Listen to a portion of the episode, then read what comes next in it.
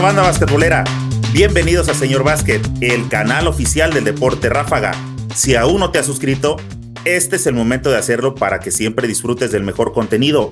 Nuevamente estamos en otro episodio del podcast basquetbolero Tiempo Fuera, el podcast que nació con la idea de charlar de básquetbol en estos tiempos de pandemia. Quise aprovechar esta pausa obligatoria de la vida para dar voz a todos aquellos involucrados con el deporte que tanto nos gusta. Hoy, en el episodio del podcast basquetbolero Tiempo Fuera, Natalie Gutiérrez. Natalie, ¿cómo estás? Buenas noches. Hola, ¿qué tal? Buenas noches, muy bien aquí. ¿Y tú? Todo bien, contento de que por fin este, coincidimos para poder este, venir a platicar. Ya tenía rato que veníamos, este, pues creo que posponiendo esta, esta charla, ¿no? Que nos visitaras acá en el, en el podcast basquetbolero. Así es, pero ya estamos aquí.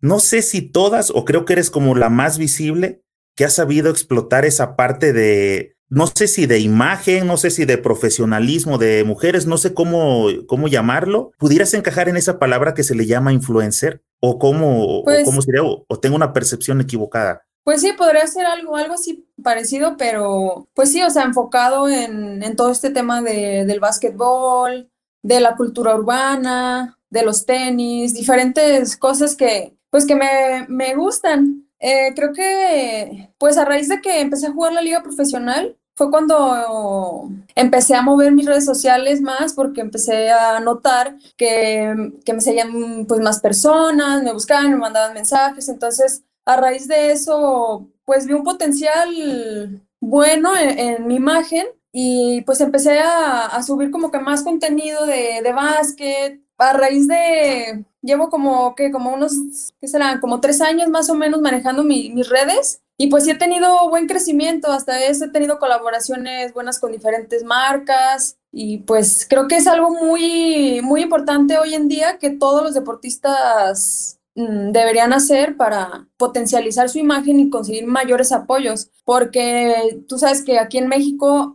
es muy complicado ser deportista. Entonces necesitamos mucho apoyo y si potencializamos nuestra imagen, creo que es una buena herramienta para, para llegar a algo. Y lo dijiste bien, este, en general, deportista, porque creo que la carencia de apoyos no solamente es para el basquetbolista, sino que de pronto vemos precisamente a través de redes que es en su mayoría para cualquier deporte, ¿verdad? Claro, lo menos los futbolistas, ¿verdad? Fíjate, hablando de los futbolistas, que no es nada contra ellos, porque creo, pero creo que ellos tienen un modelo de negocio que yo lo he comentado acá, que creo que es precisamente lo que le ha hecho falta al básquetbol. Somos el segundo deporte más jugado del país, pero no Claro. es lucrativo como lo es el fútbol y creo que ahí hay una área de oportunidad grande que la- los directivos no han sabido explotar. Sí, sí, de- desafortunadamente pues mucho- hay muchos intereses de por medio y a veces pues los atletas salen perjudicados. La liga de la liga profesional femenil creo que llevan lleva poco tiempo, pero pues va va creciendo. Hay cosas positivas también. Considero que trato de hacer alguna crítica, pero también sé que desde mi trinchera puedo apoyar. Entonces, cuando veo las cosas buenas, no tengo ningún empacho en aplaudirlas y en compartirlas y que se sepan. Pero también cuando hay algo malo, hay que, hay que señalarlo. Y esa es como la parte que a veces la gente no entiende, ¿no? Como que, ay, este, de pronto me dices que soy bueno, somos compas. De pronto me dices algo malo, este, somos enemigos. Y pues la realidad no funciona así, ¿no? Respecto a la liga femenil, por ejemplo, hoy, bueno, hace un par de horas, me encontré con que la liga femenil publicó que hay una oportunidad de un registro para la gente o los interesados en que quieran sumar sus franquicias. Y eso, por ejemplo, el crecimiento de la liga a mí se me hace padre. Entonces, de inmediato agarré y lo compartí, lo hice como público para que pueda llegar a más gente la invitación. Creo que con eso paso a ser como a cooperar un poco con la causa. Claro, sí, sí, sí, la verdad es que sí es, sí es complicado el apoyo a la, mujer también basquetbolista, pero, la, pero pues los dueños de los equipos le han echado muchas ganas para, para llevarlo pues para adelante. Oye, Natalie, este, entrando en tema eh, basquetbolero, platicábamos un, un poquito. ¿Tú vienes de familia basquetbolera o a partir de te, desde tu generación, empezó el básquetbol en tu familia? No, sí, sí, vengo de familia basquetbolera. De hecho, mi tío, el, el hermano de mi mamá, jugaba profesional aquí en Jalisco y en varios lugares, también fue seleccionado. Y después varios primos míos empezaron a, jugar también. Yo inicié a los ocho años en un gimnasio cerca, ah, en el Río de Janeiro. Yo inicié ahí y pues yo iba con mi hermana, ¿no? Entonces después empezaron a llevar a mis primos, porque ellos, mi hermana y yo somos las más grandes. Entonces casi todos mis primos estuvieron en el básquet, algunos en la selección Jalisco, y ya pues ahorita los que jugamos es Antonio Álvarez y yo, de la familia. Tu tío el que... Creo que Antonio estuvo contigo. Sí, tu tío entonces, eh, ¿puedes decirle a, tu, a, la gente que nos sigue quién es tu tío? Antonio Álvarez, Toño Álvarez. Le decían el, el bomberito o algo así, el bombero. Jugó con los Leones Negros. Sí, este, para los que no lo ubican, Toño jugó, es de la, le tocó jugar hace unos años precisamente y fue como de la generación por ahí del Diablo, del Chango, ¿no? De toda esa camada este, fuerte de los Leones Negros. Palma y todo. Sí. ¿Tú empezaste porque viste a tu tío o porque te nacía o porque tenía cerca la cancha? Este, ¿Cómo te viste de acá o tu hermana te llevó? Fíjate que la cancha estaba cerca de la, de la casa de mi abuelita. Entonces, un día fuimos eh, porque ella fue a un evento ahí. Entonces, el entrenador nos invitó a, a jugar. Antes de, de, chiquita sí iba a ver los partidos de mi tío, pero pues no me acuerdo mucho, la verdad. Y nos invitó ahí, Vicente se llama él, conocí a mi tío también. Ya después como que estuvo la relación, pero más bien con mi hermana y yo quisimos ir así porque él nos invitó, el entrenador. Y pues desde ahí ya me gustó hasta que eh, a los 12 años empecé a jugar con la selección Jalisco. Entonces estuve de los 8 a los 12 en el Río de Janeiro. ¿Tu hermana se, este, se separó del básquet o también siguió, pero ya no, ya no le alcanzó? Eh, no, pues estuvo un tiempo, pero después ya se salió. Ya no le siguió. ¿No le agarró la misma pasión que, que tú? No, le agarró otra pasión. Ella es arquitecta, entonces como que se fue por ese el lado de la arquitectura, el arte y todo eso también. Le ganó el lado eh, artístico. Oye, entonces empiezas a jugar a los 12 años, empiezas a formar parte de la selección del Estado. ¿Y cómo te va eh, eh, en, tus primeros años? Aquí he platicado acerca de que, o hemos coincidido, sobre todo últimamente, porque ya no se ve tanto, de que a un basquetbolista lo hacen los fundamentos. ¿A ti quién te los enseñó? Mira, la verdad es que mi etapa en Jalisco, de toda la Olimpiada Nacional, yo creo que fueron mis, los, los, momentos que fui más feliz así en el básquet, lo disfruté mucho, mucho estar aquí en Jalisco. Tuve cuatro entrenadores, uno fue Jenny, el otro fue Gloria Morfín, Alberto Ochoa y Levi. Esos fueron mis entrenadores y la verdad yo estoy muy agradecida con ellos porque me enseñaron pues mucho, muchísimo, muchísimo.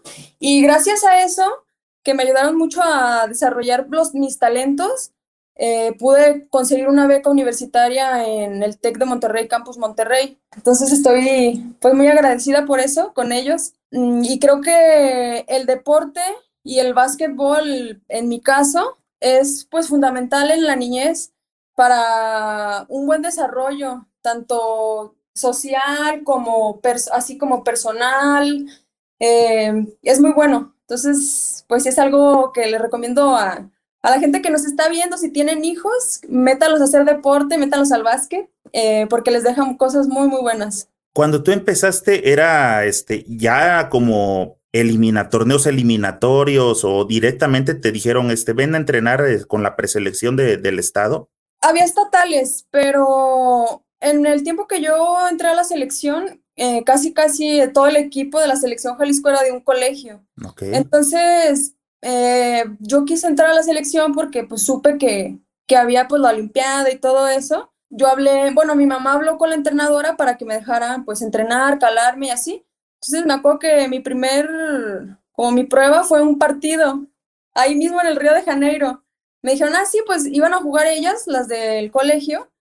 Ah, pues vente y juega con nosotros para verte. Entonces ya pues jugué y no, claro que sí nos interesa, vente, vente a entrenar mañana. Y ya desde ahí me fui me fui metiendo. ¿Te acuerdas qué hiciste en ese partido que sí te, te aceptaron? Sí, me acuerdo que yo no tenía muy, buen, eh, muy buena técnica de tiro, pero siempre fui muy rápida, muy explosiva y siempre iba por el, a la tabla. O sea, a la tabla yo daba miles de, rebotes. Entonces creo que eso me ayudó porque pues andaba donde estaba el balón, estaba yo, andaba ahí por todos lados y pues le gustó a la, a la entrenadora Traía la actitud. Oye, comentabas de que el básquet que jugaste en la niñez fue de, de, los años más felices de tu vida. ¿Por qué? ¿No te preocupaba el resultado? O sea, ¿qué fue lo que te hacía sentir disfrutar el básquet? Pues sí, era, era, o sea, era un poco más relajado, no, no tanta exigencia. Pues sí, como estás más, más chico, siento que disfrutas más la, las amistades, no, no hay tanto, no hay tanta competencia así como tan, tan directa. Es, es un ambiente muchísimo más, muy bonito, muy bonito, la verdad. ¿Sigues eh, asistiendo a las Olimpiadas? ¿A partir de qué etapa es cuando empiezas a sentir que ese disfrute ahora sí se empieza a convertir en competencia de tú y yo vamos por el puesto, aunque seamos amigos, este, amigas. Sí. Este, ¿En qué momento lo sientes? Eh, mira, yo creo que eh, como desde los 16 años eh, fue cuando me empezaron a invitar a las universidades. Entonces como que ahí ya empezó a haber un poquito más de, de como que, de un poquito de rivalidad, pero no tan, tan fuerte, ¿verdad? Eh, pero ya donde sí sentí el cambio eh, abismal fue cuando entré a la universidad, porque en la universidad sí era de, de ganarte lugar a, a pulso, o sea, a, todo, tope. Entonces, porque era pues más nivel, más nivel, más competencia, un equipo, llegué a un equipo muy, muy completo donde me tenía que ganar mi lugar y fue cuando ahí sí sentí el, el, rigor de que ya no somos como, ay, todas amigas y ay, la Olimpiada y, o sea, ya fue como estar ahí entrenando, mucha más seriedad, la escuela. Entonces ahí fue cuando sentí el cambio así de pum, en ese, en ese cambio. ¿Tu, ¿Tu prepa la hiciste dónde?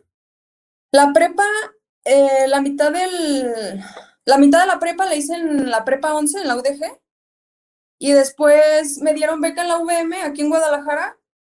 Eh, mi entrenadora de la selección entró ahí, entonces nos, nos becaron a varias de, de la selección y acabé la, la, prepa ahí en la UVM. Ya en esa etapa, o sea, cambiando ya de estar en la prepa que tú quieres a que una prepa te ofrezca una beca, ya casi es como un compromiso de, a ver, te vienes para acá, pero necesito esto de ti. Fue en ese momento que sí empezaste a sentir como, sí, ya tengo que responderle, ya no puedo este, nomás andar así por la vida como iba por allá? Pues la verdad, no, tanto, no lo sentí tanto. O sea, yo como que en ese tiempo vivía mucho más relajada, porque no me preocupaba tanto. Y aparte, como yo estaba en mi casa, pues yo me sentía más, más, más cómoda en todo. Y el cambio en la universidad sí fue más drástico porque me cambié de Guadalajara a Monterrey, viví, hasta vivía sola, bueno, vivía en, la universidad, pero pues ya sola, no tenía ningún familiar allá. Entonces como que todo ese proceso de adaptación, pues sí fue, fue más complicado y aparte la competencia en el equipo. Cuando comentabas, cuando empezaste y tuviste tu oportunidad, fue porque andabas ahí guerrereando de lado a lado en la tabla, pero ya conforme te pusieron a, en un orden, en un sistema, en la selección Jalisco, ¿qué posición empezaste jugando?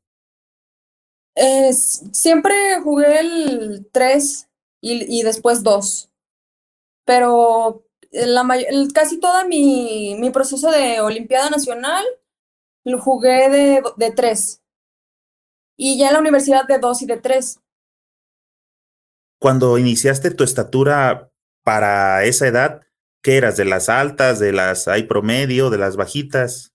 Pues de las promedio, porque en mi equipo siempre hubo, aquí en Jalisco, hubo jugadoras muy altas, de 1,96, 1,90, 1,80, eran las postes, entonces era de las medianitas, ni de muy chaparrita ni muy alta. Y, y cuando llegué... he sido así en todos mis equipos, soy como que la de las medianas. Oye, y cuando llegaste a, la prepa o cuando estabas en VM, ¿no tiene equipo VM más adelante de Liga AVE como para que ese fuera como tu proceso original o natural, por así decirlo, que era tu continuación? Eh, sí tenía equipo, pero no estaba en, primera, primera división. Estaba en, no, no, no recuerdo en qué, en qué división estaba. Y aparte, eh, pues en las Olimpiadas Nacionales y así me tu, tuve varias universidades para elegir. Eh, entonces yo, yo me aferré mucho al TEC de Monterrey, la verdad.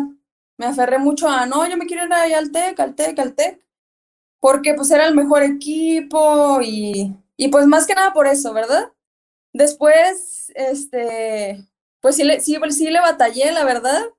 Ah, llegué a, llegué a pensar, ay, me hubiera quedado en el TEC Guadalajara o así, casi me gustó, pero pues valió la pena, valió la pena. Una cosa es que tú quisieras o ya tenías en mente jugar en el TEC de Monterrey, Campus Monterrey, pero ya había las invitaciones previas del TEC, de algunos otros, para que fueras con ellos. Sí, ya, ya. ¿De quién tuviste invitación? Tuve de la de la Watch, de la UDLAB. Chihuahua. Ajá, UDLAB en Puebla y de la UACJ en Juárez, Watch en Chihuahua. También o por sea, puro norteño te quería. Sí, sí, también en Nuevo León me, me, acuerdo que me invitaron en la Uni, también. Pero sí, en el norte, más que... Más ¿Y, El, eh, ¿Y el TEC de Monterrey o cómo se dio esa, cómo llegaste ahí? Sí, el TEC de Monterrey, de hecho me invitaron eh, desde la prepa a, irme a prepa TEC allá, pero, pero no, no, o sea, mi mamá no, pues no me dejó en ese tiempo, ¿verdad? Y aparte yo tampoco quise porque tenía que revalidar muchas materias de la prepa, o sea, tenía que volver a empezar y ya iba a la mitad, entonces no, no quise, preferí terminar la, la prepa aquí en Guadalajara y ya después irme a la universidad. Tu, tu etapa de, de Olimpiadas eh, juveniles, de universidades aquí en el, este, dentro del país, ¿cómo te fue? Bien, en, las, en, las Olimpiadas eh, me, fue, me fue bien. Eh, en mi salto a, de, la, de la Olimpiada a la universidad, tuve un accidente de un, en el CODE estaba yo entrenando y había unos ventanales. Entonces, mi último año fue, me acuerdo, en el 2010. Mm, y entonces yo quise agarrar un, este, salvar un balón y me, me tropecé con el, con el balón o no sé cómo estuvo.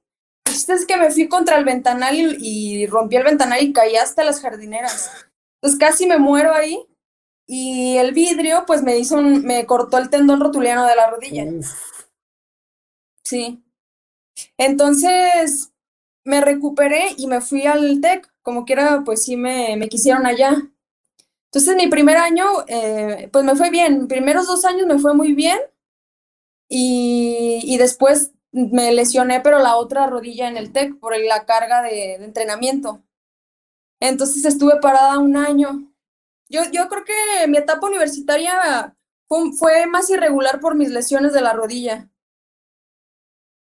Oye, eh, bueno, para toda la gente que está escuchando la, este, la lesión esta de Natalie, eh, bueno, yo no la conocía, te comentaba que a veces no encuentra uno cosas ya que le, este, que sean como de este tipo, que es las que me gusta que se vengan a, a comentar que la gente no conoce, pero les voy a dar más o menos una idea y solamente con imaginarme lo que nos acaba de platicar, ha de cuenta que esa cancha de, del CODE, que es donde ahora juegan eh, los Gigantes de Jalisco, equipo de profesional de Ciba Copa, más o menos entre, creo que del tablero o de la línea de base hacia los ventanales, ¿qué debe haber unos 10 metros más o menos? No, es que antes, antes de los Panamericanos, la cancha era diferente. Antes de los Panamericanos eran tres canchas. Eh, Así es cierto. y había un ventanal como a dos, dos metros máximo tres de la cancha, o sea, estaba muy cerca. Y aparte era, no eran templados los vidrios. Entonces, pues fue en ese tiempo, antes de que remodelaran el domo del CODE. Sí, no me acordaba, ¿me sabes qué me está imaginando? Todo el espacio ese de los 10 metros que hay ahora de la cancha. Dije, ¿cómo es que se fue trastabillando hasta llegar con el ventanal? Llegó proyectado y todavía salió. No, como si fuera ahí superhéroe nuevo algo así, por eso dije, les voy a explicar cómo está la cancha, pero sí ya me acordé que había el, espacio de la cancha, acomodaron tres canchas este, horizontales. Sí. Para que pudieran este, entrenar varios equipos a la vez. Sí, es cierto, ya me acordé, Natalie. Perdón, ya me estaba imaginando la del superhéroe. Sí, estaba, muy pegadita, o sea, estuvo horrible. Pero bueno, la verdad, en la, ya retomando lo de la universidad, Eh, sí fue difícil porque tuve la, lesión del ligamento cruzado, pero también eh, hasta, hasta que entré a la universidad eh, supe lo que era un campeonato nacional. la verdad, durante toda mi, mi, carrera en la universidad, sí tuve, pues viví la experiencia varias veces de, de ser campeona con ADEP. AVE no, me en segundo lugar. Universidad Nacional y también eh, campeona sub-21, representando Nuevo León cuando estaba allá. Y con Jalisco no me, no me tocó ganar medalla de oro, me tocó nada más llegar hasta la final, me, ganar medallas de plata, de bronce, pero nunca de oro. Entonces lo que me dio Monterrey, pues la verdad los campeonatos y sentir el, el, el oro, el, el ganar una final, eso me dio la universidad. Dicen que a veces este, no todos son profetas en tu tierra, en su tierra. ¿Te pasó? Pues más o menos, porque la verdad también yo me he sentido, siempre que regreso a jugar aquí a Jalisco, me siento mucho más cómoda que estando representando a otro, a otro, a otro estado o a otro, pues sí, a otro equipo que no sé de, de aquí de Jalisco. Ahorita que estoy con escaramuzas de Jalisco, me, pues me siento más cómoda, la verdad, y aparte que también es en el, en el domo del CODE. Sientes que, le andas volteando bandera a, tu tierra. No, pues No digo, cuando estás jugando en otro estado. Ah, sí, sí, o sea, sí siento la camiseta, siento el compromiso y todo, pero no me siento igual de cómoda que estar en, en mis tierras. Oye, y el, a final de cuentas, el TEC de Monterrey, eh, creo que ahí es donde se le da como el valor a, a la gente, a los visores, a los scouts, este, a la gente que anda scouteando, perdón, de visualizar de este jugador el que querías, este viene lesionado y de, y de decir, no importa que se rehabilite, lo vamos a necesitar. ¿Te pasó? O sea, ¿no es una decisión sencilla también para la gente que te quiere llevar? Sí, sí, me, me pasó eso, la verdad. Eh, me quisieron aún así con, con que me estaba, pues tenía cinco meses de, del, del accidente ese eh, había tenido muy buena, tuve muy buena rehabilitación. Estuve casi cinco horas al día en, terapia. Me metí a tanque terapéutico, me hacía, ejercicios, me ponían TENS, me ponían un montón de cosas. La verdad, eso sí, pues ya, ya sí, ¿no? Este, el CODE respondió muy bien por esa parte y me dieron todas las atenciones y hasta la fecha, pues también me hacen sentir como en casa cada que voy. Cuando te fuiste para, o cuando el TEC decidió que te iba a sacar con ellos, ¿habían pasado cinco meses de esa lesión o a partir de ahí todavía estuviste cinco meses este, en rehabilitación? pasaron cinco meses, yo estuve en rehabilitación, eh, casi dada de alta, nada más me faltaba fortalecer más mis piernas, eh, ganar masa muscular y, y ya, pues allá podía entrenar. Entonces, entonces, llegando a la universidad, eh, fue cuando empecé ya más trabajo de pesas, entrenamientos y así, pero como si era muy pesado, eran de tres a cuatro horas al día de entrenamiento, mm, sí hubo un punto que, que hasta me troné. Y de hecho, varias de mi equipo se lesionaron de la rodilla del cruzado en el tiempo que estuve. Oye, cuando, y ya cuando llegaste a, a Monterrey, ya cuando ya te iba a tocar jugar después de la rehabilitación, se pierde la confianza después de, ay, este, ¿cómo estaré de esto? Después de una lesión así fuerte. Pues fíjate que con el, el cruzado no, no sentí tanto, no sentí tanto esa como desconfianza, a lo mejor porque estaba, estaba muy emocionada por estar allá, por ganarme mi lugar y todo. No sentí tanto el, el la desconfianza, como que yo iba muy pues con todo muy enfocada, pero y aparte que el, tendón rotuliano eh, no es una, o sea, sí es muy grueso, pero la cirugía que me hicieron, eh, pues yo tenía, tengo un, un, anclaje, o sea, un pedazo de, de fierrito ahí en, el, en la rodilla. Entonces, este, no, no, no me costó, no me costó tanto. Y en cambio del ligamento cruzado, Sí, porque como es mucho, la, mucho de estabilidad, los cambios de dirección, ahí sí, sí es muchísimo más trabajo y aparte que la, la recuperación son de siete meses a un año. Entonces, eh, recuperarte del cruzado, eso sí es algo muy retador, que la verdad no cualquier atleta vuelve a jugar después de, del cruzado, de los meniscos y...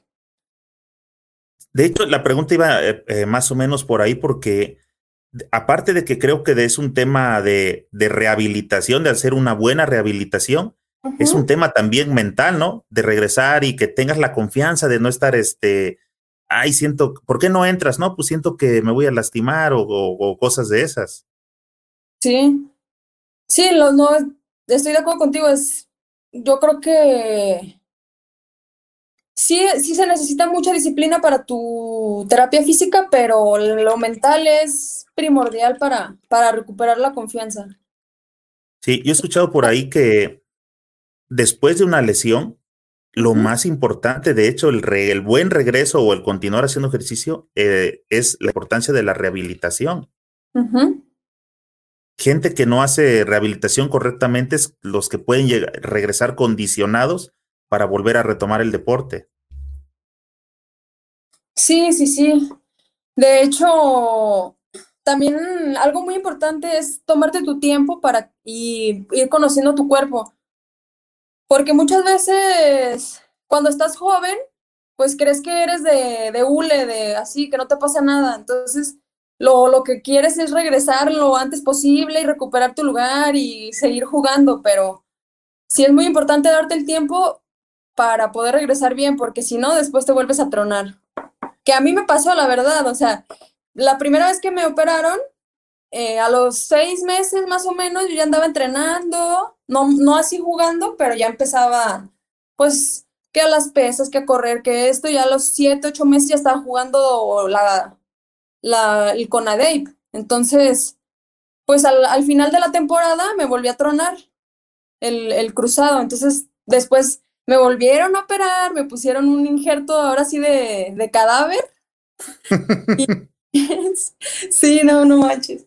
Eh, y, pues gracias a Dios me tomé mi tiempo, me di este, me, me, di el tiempo de conocer mi cuerpo, de rehabilitarme bien y, y, llevar todo ese proceso para volver a jugar. Y la verdad, gracias a Dios, desde ese tiempo que fue en el 2012, 2013, desde el 2013, pues ya no, no he, no he recaído, no me he vuelto a lesionar mis rodillas, así que esperemos todo siga igual.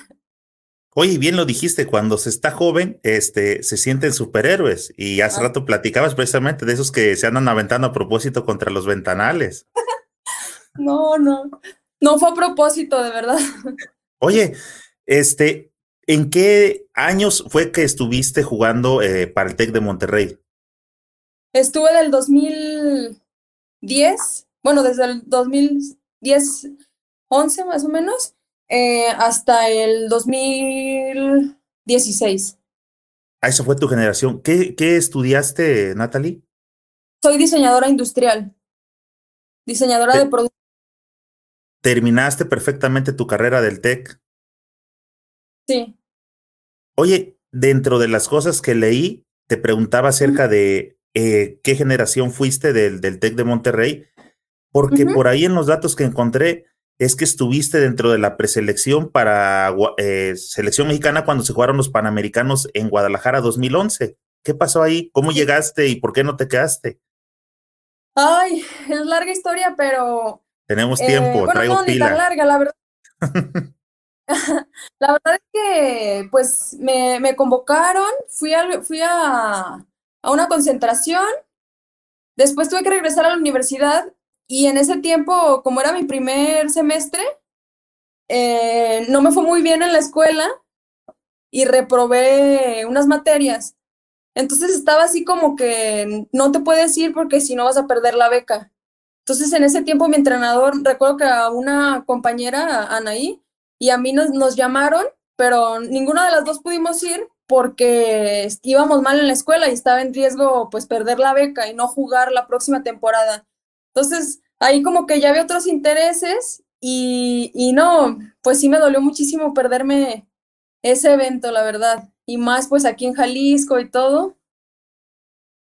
Sí. Oye, pero ese también, eh, al paso del tiempo, lo platicamos por acá a veces con los jugadores, las cosas se ven de diferente manera, ¿no? En su momento llegan a, doler porque estás dentro del, del, huracán, pero ya conforme pasa tiene uno otra perspectiva. Ahorita lo que yo entendía de, de ese tipo de situaciones es como para la gente que nos ve, que posteriormente pueda llegar a, a checar este, este podcast, es un buen mensaje de que entiendan de que si aspiran a ganarse una beca, no solamente las becas se otorgan por el juego, sino que tienen que ir compaginadas con ser buenos estudiantes, buenos profesionistas.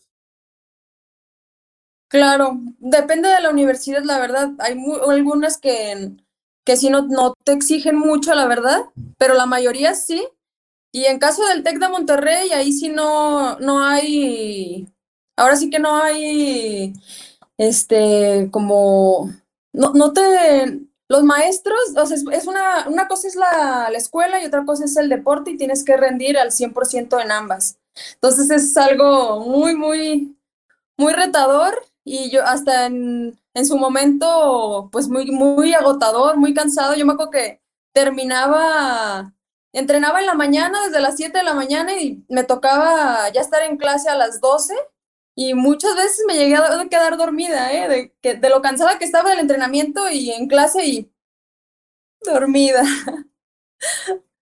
y el TEC de Monterrey, sabemos que a nivel país, y bueno, me parece que Latinoamérica también en, en ciertas especialidades, precisamente es una escuela que su principal interés es formar buenos profesionistas. Claro. Entonces sí, sí, sí, sí, es, es este, es muy competitivo todo en el TEC, tanto en lo deportivo como en lo académico, siempre todas las clases, todos los proyectos que haces en, la universidad, eh, estás compitiendo todo el tiempo. ¿Quién va a ser el mejor? ¿Quién va a ser el mejor proyecto? Nadie flojea, nadie falta con su tarea, siempre todos están así, así, así, así, así, muchísima exigencia. Entonces, eh, cuando estás ahí, pues es pesado, pero después eh, la verdad sí, sí, sí ayuda mucho en diferentes áreas de tu vida. Sí, al final de cuentas, volvemos a lo mismo de, de, comentar, al paso del tiempo, te das cuenta que el haber jugado para una institución de prestigio como el TEC de Monterrey, ser egresado este, académicamente del TEC de Monterrey, pues, te, te abre puertas en varios lugares, ¿no? Sí. Sí, la verdad, el, pues el básquet en, eh, en general me ha dado muchísimas oportunidades de diferentes tipos y también he conocido mucha, mucha gente y he hecho muy buenos amigos, entonces, pues ahora sí que todo, todo lo que me ha llevado a la universidad y a diferentes cosas, pues es se debe al, al trabajo que he venido haciendo desde niña en el básquetbol. Comentabas de que eh, sentiste algunos intereses o viste intereses para no llegar o que te impidieron llegar a este a, la, a la CELEC o a la PRE de, de Guadalajara 2011. ¿Crees que si hubiera sido correctamente con tus calificaciones, ¿te hubieras quedado dentro de esa selección que jugó Panamericanos? Pues yo creo que probablemente sí, igual como, pues como novata, ¿verdad? Pero probablemente sí, creo que estaba en muy buen momento, pero pues no, no se me dio la oportunidad, no pude, pues ni modo. Oye, ahorita que dijiste novata, cuando los hombres llegan a selección, los novatean, pues luego rápido te das cuenta, andan todos pelones ahí, este, la bienvenida. Dentro de las mujeres hay también este novatada y si es así, ¿qué, qué hacen? Digo, si se puede saber, pues, ¿no? Fíjate que las mujeres somos más, eh, nos tomamos a pecho más las cosas. No, no, no. Qué raro. No, pues eso es.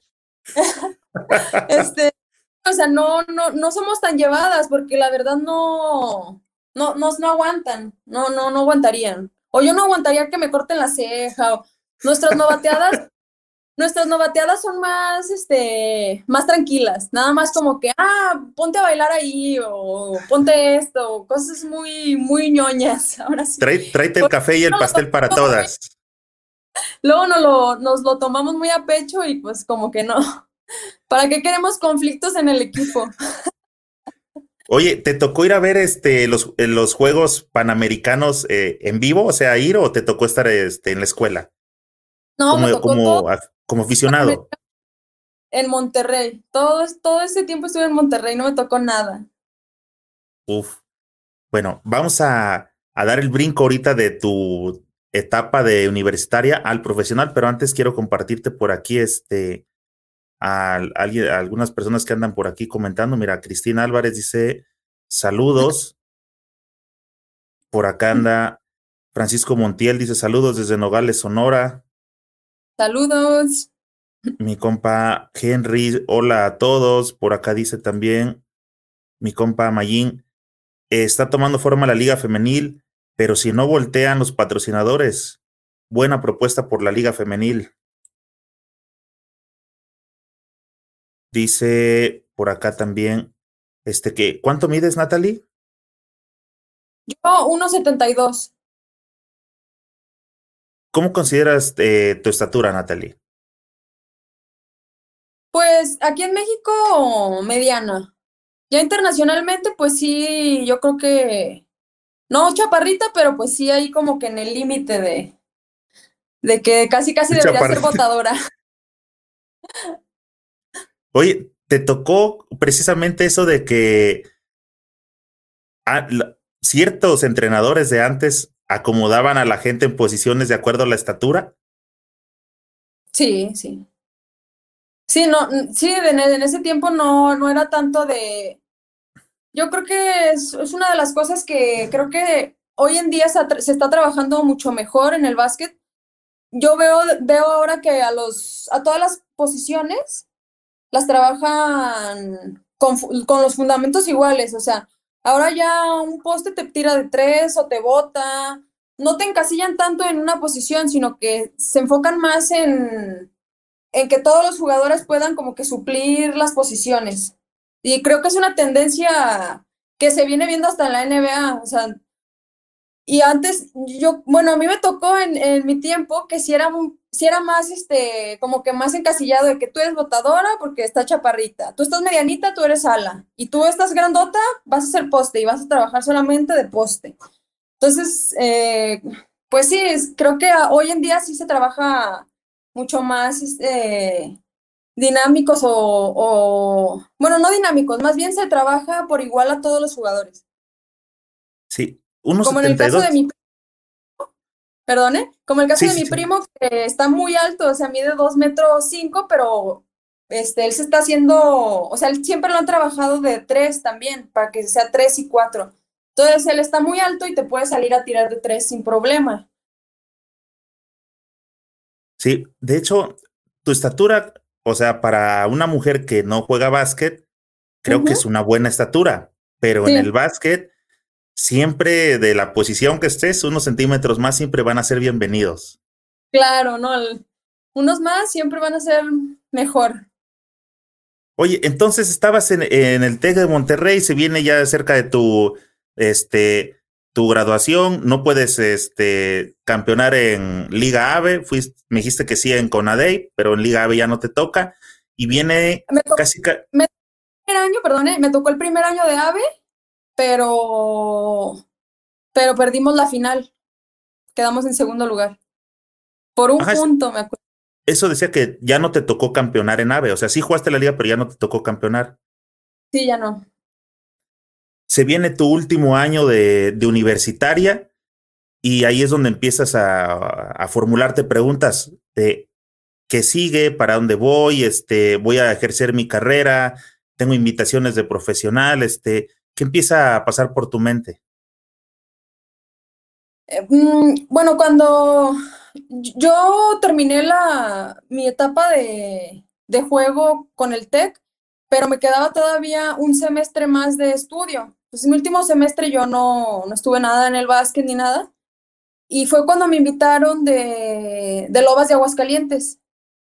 que, porque ya estaban dos compañeras mías de antes del TEC, estaban ya jugando con Lobas y, me, invitaron, oye, pues este, se va a hacer el equipo de Lobas, vente al tryout y así, entonces me fui. Y mi primer temporada eh, viajé todo el, estuvo también pesadito porque viajé cada fin de semana de Aguascalientes a Monterrey. de, perdón, de Monterrey a Aguascalientes a jugar con el equipo y entrenar. Entonces estuvo pesadito, pero fue cuando, pues cuando inicié. Hasta antes de que te llegara esa invitación, ¿tú tenías ganas de seguir en el básquetbol? ¿Sí lo volteabas a ver? ¿O la, la carrera ya empezabas a visualizar, no sé, tu despacho, para qué empresa querías trabajar o algo así? Pues fíjate que llegó un punto que, que sí me quería como que enfocar más en, en mi carrera. Ya quería terminar, terminarla y todo. Entonces me empecé a enfocar como el último año más en, en terminar y todo. También, además de que estaba muy cansada de, de, la universidad, de los entrenamientos, del dolor de corporal y todo, pero pues ahora sí que la pasión me ganó y, y la, la, primera invitación ahí fui a dar a Aguascalientes. ¿A los cuántos años debutas en el profesional? A los... Tenía 20, 24. 24. A los 24. ¿Cuántos equipos ya llevas ahora este, en tu etapa de profesional, Natalie? Llevo Lobos de Aguascalientes, después Tapatías de Jalisco, después Mieleras de Guanajuato eh, y Mieleras de Guanajuato y, y Escaramuzas de Jalisco. O sea, llevas cuatro temporadas. ¿Ya fuiste campeona? Eh, no. ¿Es, ¿Este iba a ser el bueno? Pues yo creo que sí, estábamos muy, muy reforzadas, pero pues, ni modo. Ya será para el próximo año. Oye, dentro de los datos. Tema del 3x3. Sí. Dentro de los datos este, que encontré, es que participaste en una liga que se llama o se llamó Sibanoro. entré a, buscar a ver qué significaba eso y ya no encontré información. ¿Ya desapareció esa liga? Sí, ya, ya desapareció. Jugué dos años allá. Eh, como que, pues sí, era una liga muy, este, como muy, muy local. Tenían la idea como de hacerla parecida a la Ciba Copa en femenil, pero pues iba en crecimiento, pero ya después no, no siguió. Nada más creo que duró como tres años. Para la audiencia o la, la, gente que está viendo eh, este podcast basquetbolero, yo la verdad no había escuchado de esa liga de Sibanoro, le digo, me tuve que echar un clavado porque trato de documentarme a ver qué, este, de, de qué vamos a platicar. Y resulta que esa liga Sibanoro, precisamente como lo comentaba Natalie, va para la costa del Pacífico, pero se llama sí de circuito, va de básquetbol del noroeste. Eso es Sibanoro, ¿verdad? Sí. Creo que sí.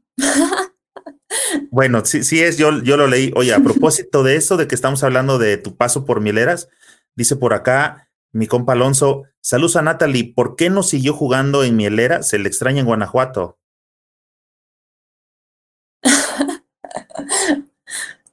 La verdad es que, pues Mielera no, no estuve muy a gusto en ese equipo y por eso ya no quise regresar. ¿Pero fue cuestiones de jugadoras o de directivos? Mm. Ambas. No sé, ambas, no sé. Pero la verdad no, no, este, no, no me sentí muy cómoda, no, los tratos no fueron lo más, mm, lo más, no tan profesionales, entonces decidí no terminar esa temporada y, y por eso me tuve que, que ir. Natalie, hay una etapa de tu vida también que no sé si esa etapa es la que tenga que ver ahorita con lo que comentábamos al inicio acerca de que yo te veo más, este, posteando en tus redes sociales acerca de eh, un tema urbano que le llaman los sneakers, ¿no? Que son los tenis que tú lo trasladabas a moda urbana. No sé si ese tema tenga que ver, porque dentro de, lo, de tu ficha, como ficha técnica, encontré que creo que eras universitaria todavía cuando te empezaste a relacionar con esta nueva modalidad del básquetbol 3x3.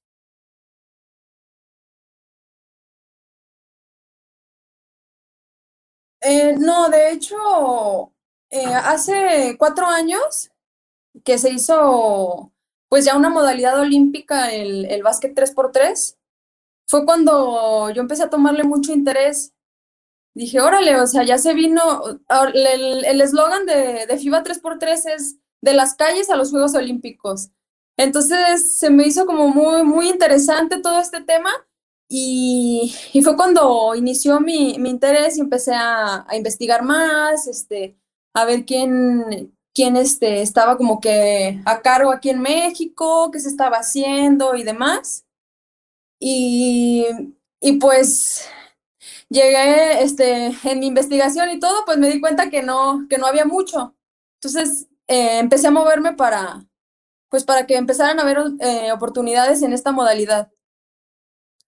Sí, lo que yo te preguntaba era, fue, ¿en qué etapa eh, precisamente coincidiste con eso? ¿En tu etapa de último año de universidad o ya en tu etapa de profesional? No, ya en mi etapa de profesional. Ya en mi etapa de profesional, ya estaba en la liga. De hecho, yo el año pasado no jugué la liga porque yo tuve una bebé y ella tiene un año y medio, entonces eh, la temporada pasada no, no jugué porque yo estaba recuperándome y todo para... Casi estuve a punto de jugarla, pero no, me preferí dar el tiempo para, para poder regresar mejor. Oye, fíjate que ese es un tema importante que a veces, este, pues uno como hombre de, omite, ¿no? Porque yo he dicho, pues somos más, más brutones, pensamos con otro hemisferio y vemos de otra forma las cosas, pero qué, bueno que tocas ese tema y, lo iba a tocar más adelante, pero ya que estamos eh, en ese tema, supongo que por el lado de la maternidad, pues qué padre, ¿no? como mamá y te desarrollas y todo ese rollo. Pero el lado del profesional, ¿cuánto tiempo en realidad te llega a hacer que, de, que pares el momento en el que este, decides convertirte en madre? Pues fue pues sí, fue, fue prácticamente pues una temporada, toda una temporada que no, que estuve, que estuve fuera. Eh, al principio, pues sí lo tomé como que, ching, ya, ya, ya no voy a jugar, ya, ya valió. Pero después, este, la verdad es que yo creo que hasta me he ido mejor con, desde que fui mamá, eh, y como que he podido pues, no sé cómo acomodarme mejor mis tiempos y todo para, para hacer un montón de cosas que yo pensé que no, que no era capaz de hacer. Cuando supiste este que ibas a ser mamá y decías hace rato, dijiste, o a lo mejor pasó el pensamiento de chin, ya valió. En el momento en que ese pensamiento lo cambiaste, dijiste, no, sí, eh, voy a hacer esto y aparte voy a regresar al juego. ¿Empezaste a cuidarte dentro del embarazo? O sea, con tal de, regresar y voy a regresar y voy a regresar. Sí, mira, lo que, yo, yo estaba entrenando para los centroamericanos con la selección y pues estaba entrenando siete horas al día. Y fue ahí cuando me di cuenta que estaba, pues que estaba embarazada. Sí me tomó de sorpresa, pero y en, en el, al momento, en el momento pues sí, sí, este, como que dije, ay, ¿qué voy a hacer? Y así, pero la verdad es que, pues yo, yo ya, este, ahorita ya con, con mi esposo, pues ya, yo ya estaba, pues, ya teníamos mucho tiempo, muy estables y todo, y pues dije, venga, vamos a darle lo que, lo que, lo que sigue. Y dentro del embarazo, pues, eh, yo dije, no, yo tengo que seguir haciendo lo, lo que me gusta, lo que me apasiona, y pues voy a seguir trabajando.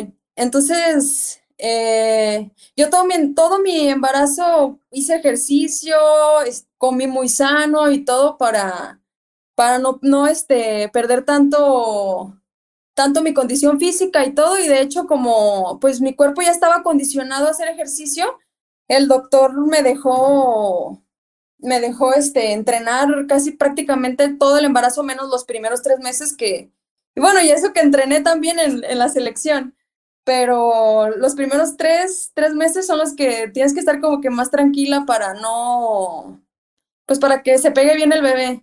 Ya después, este, hasta los nueve meses estuve, iba al gimnasio, hacía yoga, el yoga me ayudó muchísimo. Y así que, pues, a la hora de tener mi bebé, pues fue parto natural, eh, me fue muy bien y pues a los 30 días ya estaba haciendo elíptica y la cuarentena ya, el doctor me dijo, ya pues ahora sí empezar a entrenar.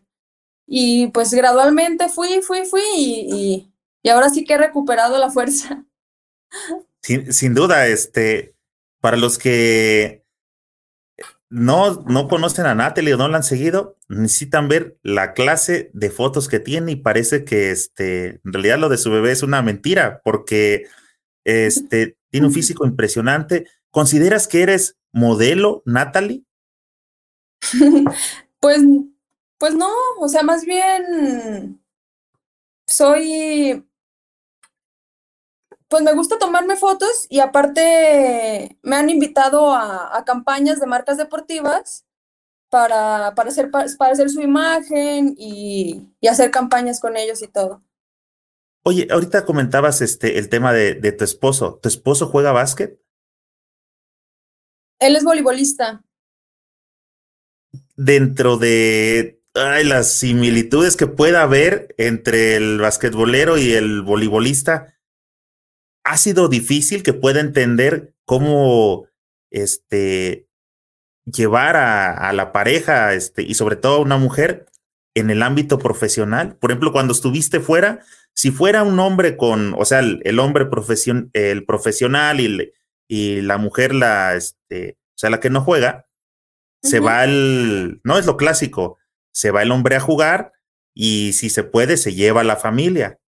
En este caso era al revés, la profesional eras tú. ¿Te llevaste también a la familia o cómo le hacen en ese tema? Por eso te preguntaba si es fácil o difícil. Pues mira, ahorita con la niña ya, pues yo estoy aquí en Guadalajara, el equipo está aquí en Guadalajara y las giras, pues, este, como quiera, ahí nos coordinamos y todo. Y creo que ha sido muy, este, de mucha, de mucha ayuda, que, que él entiende mucho el, el que es el que lo que conlleva ser eh, deportista profesional, entrenar, estar todos los días eh, disciplinado a, tus entrenamientos y demás. Entonces, eh, creo que entre los dos, él también, ahorita no está en la liga, pero también jugó la liga profesional de voleibol. Entonces, él entiende muy bien y pues me ha apoyado, hasta eso me ha apoyado muchísimo y, y también, claro, gracias a, a él, a mi mamá, he podido pues hacer todo lo que he hecho porque me han apoyado bastante. Siempre he comentado por acá que al inicio tocábamos el tema de los apoyos hacia los deportistas en general. Y ahorita que comentabas precisamente de tu esposo y tu mamá, siempre la familia es una parte esencial para que los deportistas en México puedan llegar a ser profesionales. Sí, yo creo que es, primordial el apoyo de, de los padres el que te estén llevando todos los días a entrenar, el que te estén eh, motivando todos los días o hasta aterrizando, ¿sabes qué? Vas en un proceso, eh, dale, dale, y, o sea, creo que, que los papás juegan un, un rol súper importante y la familia en general para el desarrollo de un atleta. Oye, regresando precisamente a este, al tema en que eh, nos desviamos un poquito del tema del 3x3, empezaste a investigar porque no había mucho ruido y te quiero decir que hasta la fecha no hay todavía como el boom, no creo que no ha llegado a, a destapar hasta que la gente tal vez en estos próximos Juegos Olímpicos ya los empiece a ver. Creo que las categorías menores van a empezar y va a tomar más auge porque ahorita se alcanza a ver eh, todavía como de lejos. Creo que la gente, me incluyo, no sabes ¿Cómo puedes llegar a formar parte de un 3x3? Y esa es la parte que me, que me gustaría que nos compartieras.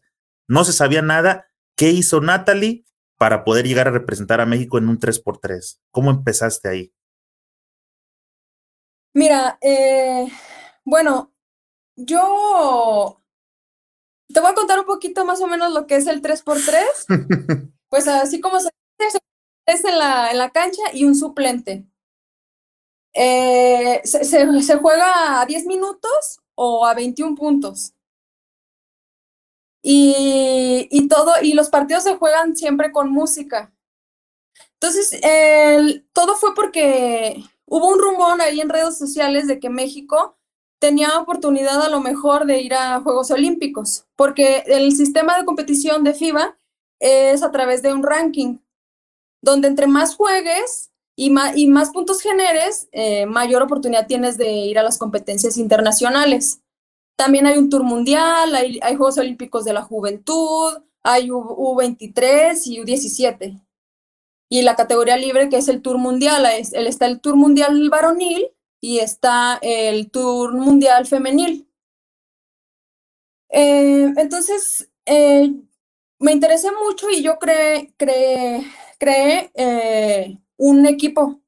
Un equipo el año pasado, el equipo se llamaba Guerreras 3x3, donde yo pues empecé a, a comunicarme con personas de, de, la federación y demás para, para ver de qué forma podían apoyarnos para ir a algún, algún challenge, algún, alguna este, liga o algo en, en, Europa, porque en Europa es donde más se practica el, el 3x3. De hecho, Francia en femenil son las número uno del mundo y Serbia en varonil son los número uno.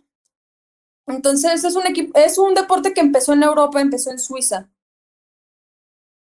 Eh, entonces, yo pues creé, creé, mi equipo, fuimos a, a una competencia de, de HitMX, de, de, una expo de, de, fitness que se hace en Ciudad de México. Y, y pues todo pintaba que íbamos a ir como a, al challenge este que te, te platico de, Europa, pero después pues no se pudo, fue el cambio de, ya desde de, de, de, federación y todo. Eh, y a, me, a, mediados de, de hecho hace como, hace un año se dio la oportunidad de, de ir al, al, Tour Mundial Femenil, pero prácticamente a mí me, como yo ya había hecho mi, mi equipo, hice todo un proyecto y demás, eh, este, yo se lo, se lo hice saber a, la presidenta de, de Ademeva y y pues se dio la oportunidad de ir a, este tour mundial. Una semana antes me avisaron, hicimos el equipo y pues así nos fuimos al, al tour. Fue una experiencia, la verdad, eh, pues sí, ahora sí que fuimos a toparnos con, contra las mejores del mundo y pues las super profesionales. La verdad, nosotros apenas no sabíamos bien las, las reglas y todo, pero pues la verdad ganamos ganamos mucho, mucha experiencia, que era lo importante que México empezara a, a, sonar en, en, esto del 3x3 en, en, internacionalmente y además las mujeres. Anteriormente habían ido unas chicas de U17 a, a los Juegos Olímpicos de la Juventud también. Oye, y para esto, por ejemplo, de tú que ya te empezaste a documentar de cómo funcionaba este rollo del 3x3, cuando empezaste a armar el equipo, ¿en base a qué, este, o cómo seleccionaste? ¿Necesito un poste, una botadora, ahora sí? ¿Cómo, lo, cómo lo visualizaste? Sí, pues sí, eh, como el, el 3x3 es, es muchísimo, o sea, la verdad es es súper diferente al 5 contra 5. Es un, es un deporte que no, no llevas entrenador en el partido, entonces los cambios los hacen los jugadores. Y, y, es un juego que todo el tiempo estás atacando. O sea, no es de que una jugadita la calmo, no, es eh, la agarras, atacas. Eh, la recuperaste, tienes que salir de la de tres y rápido atacar o tirar o pasar, pero es, todo es muy, muy rápido. Eh, sí. O sea, es prácticamente como, lo, como um, comentabas que decía el eslogan, es prácticamente como la cáscara, pero con tiempo y a, a contrarreloj. Sí, con tiempo, contrarreloj y, de, y dentro de un ambiente muy, este, como muy, muy agradable porque pues hay música, los eventos de FIBA eh, son eventos culturales también. Entonces se vuelve un ambiente muy diferente a lo que estamos acostumbrados del 5 contra 5, que es algo mucho más formal, duela y, y demás. Se vuelve como algo más comunitario también. Sí, me ha tocado ver un par de eventos. De hecho, este, creo que vi uno de en la Ciudad de México el año pasado en una plaza, no me acuerdo en cuál fue. Y este. Sí, en, en, en Perisur se hace el Tour Mundial Varonil. Y me di cuenta que es también como. Eh, a las canchas o algo más formal, como lo comentabas, pero a un, a un gimnasio, a un estadio, vamos los que nos gusta el básquetbol porque ya sabemos lo que vamos a ver, pero el hecho de sacar ese tipo de juegos a un, al centro de una plaza comercial donde pasa la gente que no tiene ni idea de qué es el básquet o lo han visto de lejos, pero no se han dado la oportunidad de ver lo espectacular y lo bueno que se puede poner. Yo me acuerdo de, de eso y veía este, mucha gente ahí con las bolsas del mandado y, y todos metidos sobre lo que estaba pasando en el juego. Ajá, creo que a lo mejor eso es una, un, motivante, ¿no? Para que la gente diga, ah, mira, este sí se pone bueno, ¿no? no es tan malo como dicen, o no sé, para, para que volteen a, ver al deporte. La verdad es, es, muy, es muy espectacular. También eh, casi siempre hay concursos de clavadas y, y las jugadas son pues muy espectaculares porque pues los jugadores hacen dribles y, demás, así como que muy de fantasía. Entonces está, está muy padre, la verdad. Bueno, a mí, a mí me, me cautivó mucho y fue por eso que, que decidí meterme de lleno y pues eh, tratar de ser una referente importante en el país para promover esta modalidad.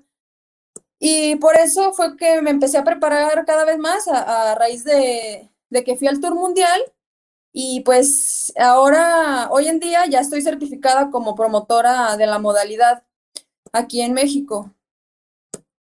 ¿Qué es estar certificado?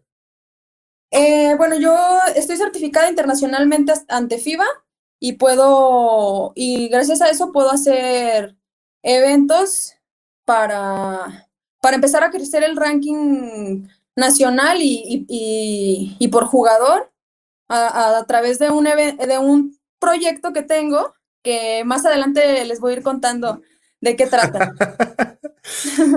Solita se te fue saliendo el evento y se ve que lo tenías así como súper, súper guardado, pero...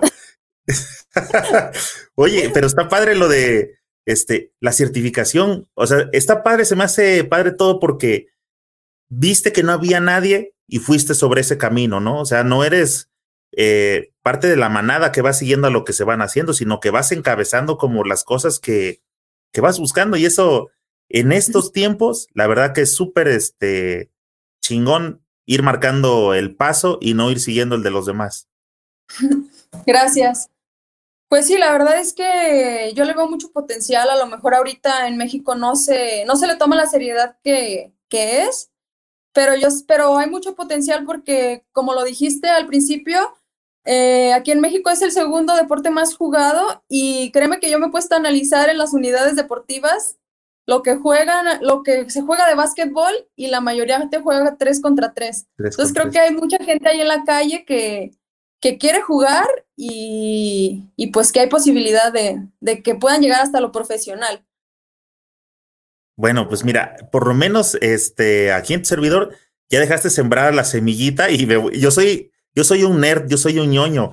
Cuando estoy leyendo algo y no entiendo, este, voy a San Google y, y todavía me encuentro algo que no entendí y me fui sobre la otra parte y, así cuando me doy cuenta ya estoy leyendo cosas que no tienen nada que ver con la con la parte que este que empecé, así que de esa más con calmita porque ahorita traigo muchas cosas, pero me voy a echar un clavadito y yo sé que vamos a platicar después porque también este, le voy a echar un grito a, al 3x3. De hecho, hace rato en las historias de, de Insta que comparto en las redes, bueno, mira, yo empecé abriendo YouTube, después la gente me pedía el Facebook y abrí el Facebook, pero yo en general lo que manejo es el Twitter. Mm. Pero cuando quise empezar a buscar a los jugadores, eh, me di cuenta que nadie me contestaba en el Twitter. Y yo dije, pero ¿por qué no, no lo usan? Y me di cuenta que todos están metidos en Insta. Entonces, tuve que abrir el Insta y ya por allá sí me hacen un poquito de más caso. Así que hoy en las historias de Insta, eh, cuando estábamos conversando y subí la invitación a, esta charla, etiqueté a todos los del 3x3, a todos. Dije, para que estén enterados que vamos a conversar sobre su, su proyecto, esperando que este, pues sepan que hay gente que les queremos dar este difusión. Así que, este, pues vamos a ver qué pasa más adelante y ya espero platicar contigo acerca de tu proyecto porque aquí el canal está abierto para lo que quieras, este, eh, comunicarle a la gente de tus proyectos, Natalie. Como te dije al inicio, Si se trata de sumar, aquí hay. Si la riegas, también aquí va a haber para ti. Muchísimas gracias. Y hablando de redes sociales, pues síganme en mis redes sociales también, amigos, los que nos están viendo. Yo estoy como Natalie, Natalie GTZ8 en Instagram y como Natalie Gutiérrez en Facebook. Mira, hablando de, de, precisamente de las canchas y todo eso, y es lo que te decía Natalie, aquí la, la, la idea de, de, este podcast, digo, no son entrevistas, son, yo digo que no entrevisto, nosotros venimos a conversar y me gusta que toda la comunidad conversa porque, digo, esta la generamos todos. Mira, por acá dice mi compa Alex Garza, saludos a Natalie Gutiérrez y el mejor de los éxitos en el proyecto 3x3 y en lo que venga. Dice... Saludos, Garza. Mi Polo, mi compa Polo dice, éxito en los noventas era el Sprite 3x3, pero nunca se hizo tan formal como lo escucho ahora. Así es. Y por acá Anterior... pregunta, ah, ok, dime, dime, es que tenemos una anterior... distancia de audio y se me dificulta. Sí, dime, dime, Natalie. Ah, anteriormente sí se, jugaba, sí se jugaba con Sprite, el 3x3. Dice, a ver, déjame todo este comentario. Dice mi compa Chuy, ¿qué diferencia tiene el balón del 3x3? Supongo que respecto al balón normal del 5x5. Eh, mira, lo, el, la diferencia del balón es que el balón es número 6, o sea, el número de, la, de mujer. De mujer. 6, eh, pero el peso es del 7, o sea, del de hombre. O sea, está, es, el tamaño es, de, es número 6, pero el peso es, es el del número 7. O sea, es un balón pesado, pero más chiquito. ¿Y, ¿Y, cuál es la finalidad de, de, eso, Natalie? Está raro eso, ¿eh? Por el, yo creo que por el, por el tipo de juego, eh, tuvieron que adaptar un, un, balón porque también, como se juega más en, en, una superficie dura, el balón es un poco más, no es tan, no es tan liso como el del 5 contra 5 que se juega en la duela, sino que es más, tiene más bordos, está más, un poquito más tosco, vaya, el, el balón. Sí, yo he, vi, he, visto el balón en fotografías y este, no recuerdo si alguna vez me lo encontré por ahí en, en físico, pero uh -huh. el gajo, este, se le siente la, la, la parte que lo divide. Es, sí. no, ¿verdad? Es un morado con amarillo. Sí, bueno, el, el oficial es, el, el, oficial FIBA es Wilson, es, es, es amarillo con, sí, con, con azul moradito, más o menos. Pero se me sigue haciendo raro eso de que sea el 6, este, creo que es como el especial para las mujeres, ¿no? En tamaño. Sí, es el, el tamaño 6 es para mujeres.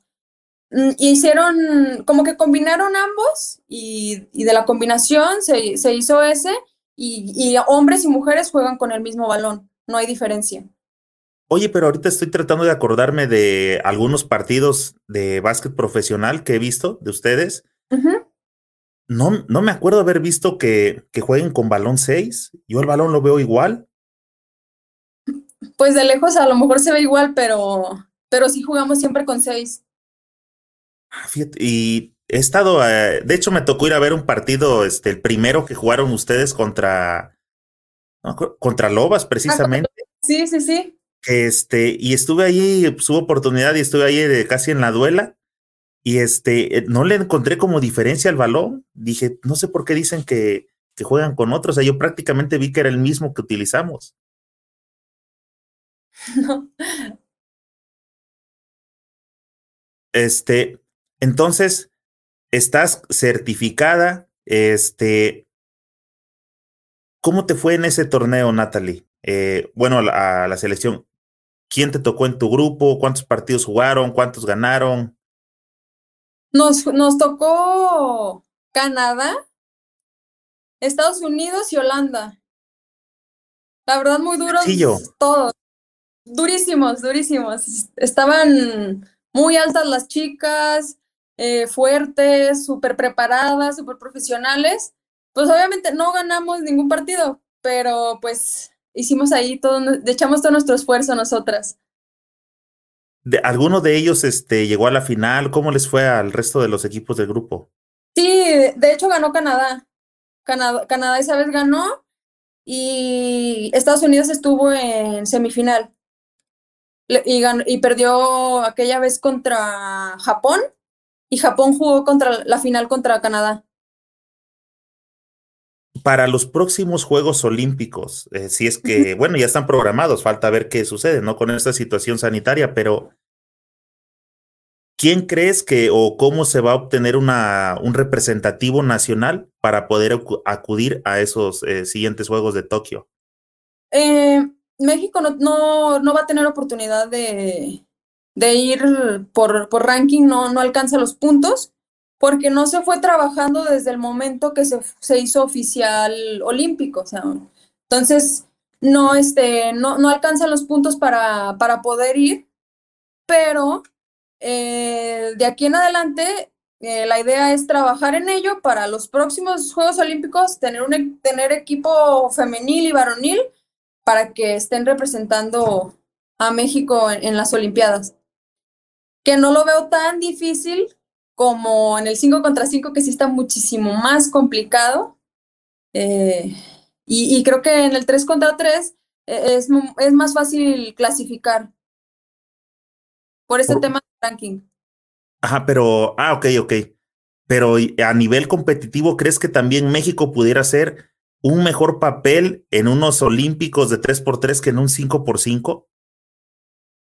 Yo creo que sí. Yo creo que sí porque en el 3x3, por ser menos personas, eh, creo que hay, hay menos este, como intereses de por medio, muchísimo menos, es menos complicado, se necesita menos dinero para apoyar a los jugadores y yo lo que veo en el, en el tema de las selecciones mexicanas de 5 contra 5 es que pues no se le tiene un, no se les da un seguimiento a los atletas, a los seleccionados. No están, no, no están teniendo un fogueo internacional previo a las competencias, no están teniendo este, concentraciones en diferentes temporadas del año. Entonces, cuando México va a un torneo internacional, eh, la mayoría de las veces las concentraciones son 15 días antes. Muchas veces las jugadoras ya están así como que las este, seleccionadas y, mucha, y la mayoría de las veces llegan tres días antes de la competencia a jugar. Entonces, creo que falta mucha seriedad y mucho, pues mucho compromiso de, tener a, de estar apoyando al equipo durante todo el año para cuando llegue a su competencia internacional tenga un fogueo de por medio, un seguimiento, un apoyo. Y creo que en el 3 contra 3 eh, se pueden conseguir muy buenos apoyos, por el tema también de que son menos personas. Exacto, creo que sería más fácil foguearlos incluso dentro del país, ¿no? Les armas un buen equipo de algunos representativos del norte o así, y, este saldría más barato, pero sería más constante. Así es.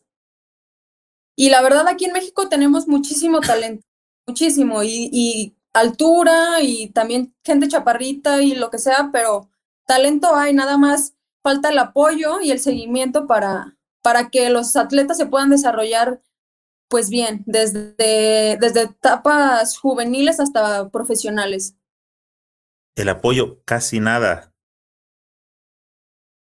Así es. Oye, pero yo, pero no es posible. Dime, perdón, es que te digo, traigo, traemos un, un, delay en que tardamos un poquito y pienso que no vas a hablar y quiero hablar y luego me ando este, ahí este, enredando contigo, pero te iba a decir, eh, ¿crees que, por ejemplo, un jugador eh, de 5 por 5 es más fácil que se acople al 3 por 3 que un 3 por 3 al 5? ¿O necesita especializarse ya desde ahora en seguir jugando únicamente eso? Yo creo que sí es, sí es importante especializarse sí se puede jugar 3 contra 3 y, y también 5 contra 5, pero por el tipo de juego que te, que te comento, que es completamente diferente, creo que un deportista que se va a dedicar al 3x3 y tiene que entrenar específicamente para eso, eh, para, para competirlo. Sí es mucho, es claro, lo, lo, los fundamentos del básquetbol son los mismos, tener un buen manejo de balón, de tiro, de ataque, de defensa. Eso, los fundamentos son los mismos, pero sí el, el sistema de juego es lo que cambia. Oye, hablando de este, ahorita que dijiste fundamentos, eso me regresó a la mente una imagen.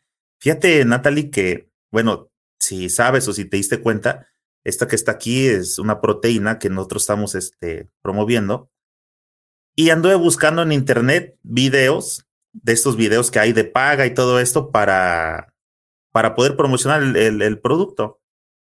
y, y, después vine a caer con que dije, esa chica de ese video creo que la conozco. Y encontré, hasta después dije, sí, creo que sí es ella, porque aparece primero otro chavo y después este, sales tú votando en una cancha y me vine, este, quiero pensar, después te voy a enseñar ese video. Creo que eres este, tú la que está haciendo ese, ese tipo de, de videos y me da la impresión que es como promocionando precisamente ese tipo de, de básquetbol del 3x3 porque son las canchas pues como las que conocemos todos, este, canchas a veces que no tienen red, no nomás el puro arito, canchas de cemento, y he visto que también tienes varios videos y varias fotos en ese tipo de canchas. La pregunta es, ¿te las tomas este como a propósito o son las canchas que en realidad sales a frecuentar por ahí por el área donde estás? Pues mira, la verdad es que ahora con la pandemia, pues la mayoría de las unidades deportivas, eh, pues dejamos de entrenar y todo. Entonces, eh, pues sí, sí he, estado yendo más a, diferentes canchitas de, que están abiertas, eh, en ratitos que no hay tanta gente y así.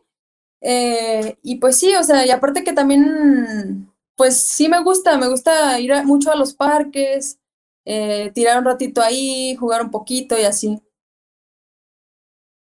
Oye, te quería preguntar, este, ya hablamos del 3, del 3x3, ya nos platicaste lo que viene, por acá vamos a estar atento a lo que sigas haciendo y te quiero empezar a preguntar algunas cosas. Por ejemplo, ¿tú crees que para las demás chicas que vienen estudiando este universitario, que están a punto de salir, o incluso para las pequeñas que nos lleguen a, de categorías menores que nos lleguen a, escuchar, ¿crees que el profesional mexicano femenil es una buena opción?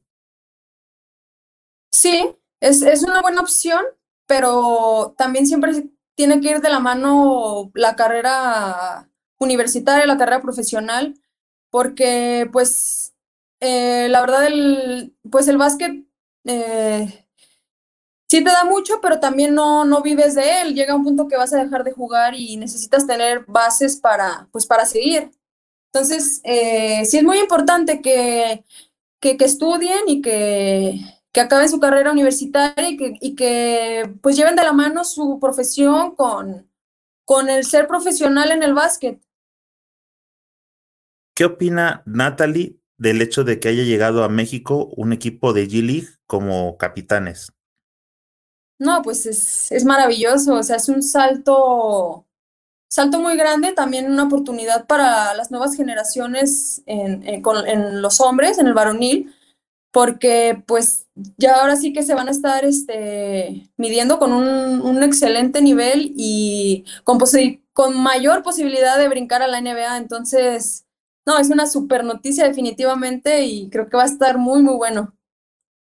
Oye, Natalie, te voy a invitar a esta dinámica. Si tú fueras coach, me vas a decir a quién dejarías de titular, de banca y a quién dejarías fuera del equipo, ¿ok? ¿De cuál? Jordan, LeBron y Kobe. Ajá. ¿A quién dejaría de...? ¿Quién sería titular? ¿Quién es banca? ¿Y quién lo mandas fuera? Está complicado, pero pues el titular sería Jordan.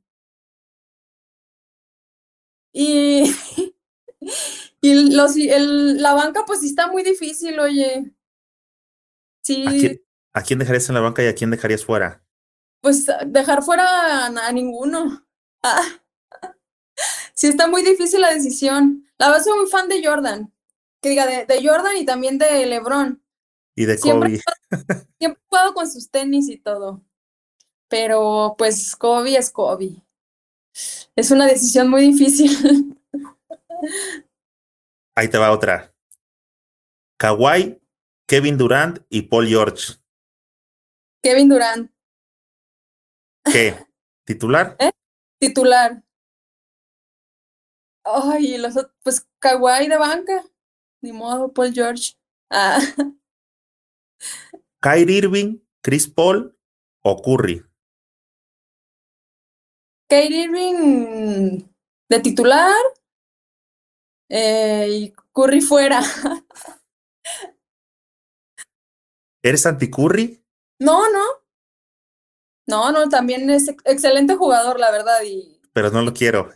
tirador excelente y todo, pero no, no soy muy fan. ¿Luca, Giannis o Anthony Davis? Uf, no, pues. Ay, Yanis y Luca. Ahí te va, este, otras que, eh, una dinámica que aquí en, este, en el canal le llamamos las rápidas, señor Basket. Es eh, preguntas más, este, cortitas, concretas, para conocer un poco más de ti, de tu persona, un poquito fuera de tu, de tu trayectoria. Por ejemplo, ahorita, este, como te vi dudando entre los jugadores y, y, y otros, ¿crees que serías algún día coach para tomar ese tipo de decisiones? Pues a lo mejor sí, ¿por qué no? ¿Lo has pensado? Sí, sí lo he pensado, no, no me veo tanto así como con una en una carrera de, de coach. Eh, lo veo más bien como, sí me gustaría ser coach, pero también me veo muy, muy enfocada en, en apoyar el, el básquet, el básquet femenil y, y el, la modalidad del 3x3. Ahora sí, entrando a la dinámica de las rápidas, señor Basket.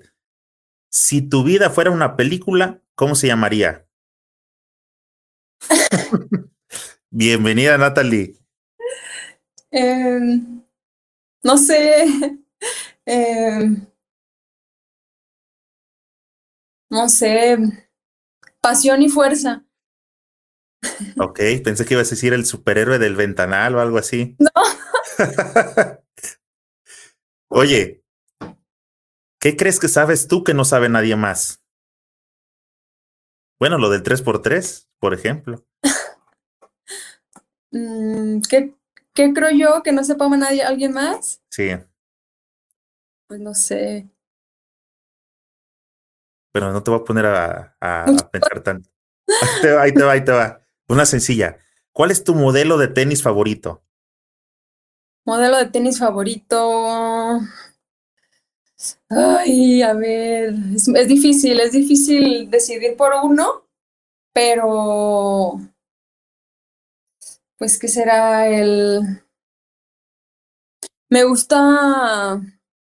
Es que para jugar, para jugar los LeBron, pero los Jordan, pues hablando de diseño y de sneakers, pues también el Jo- Jordan me, me encanta.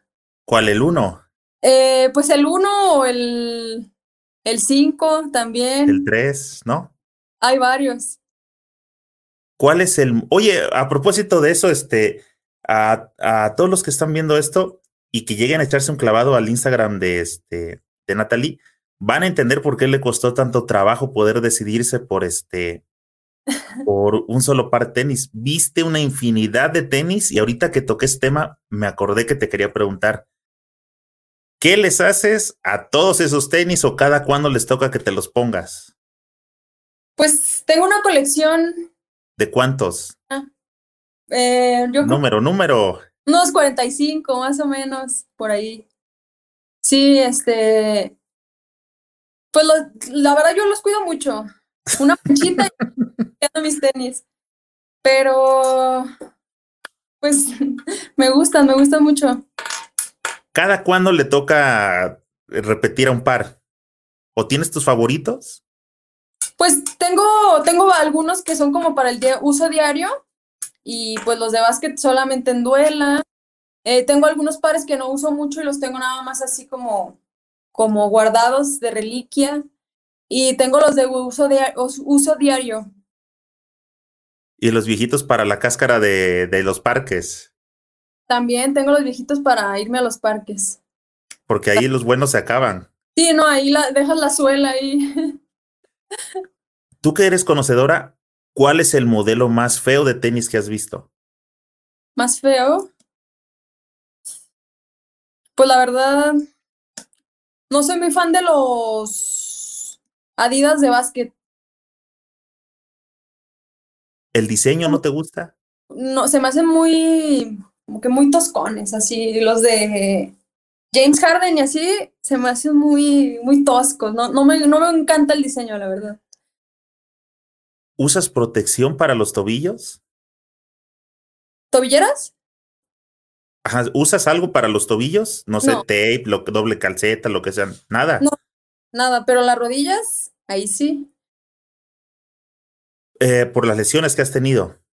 así es.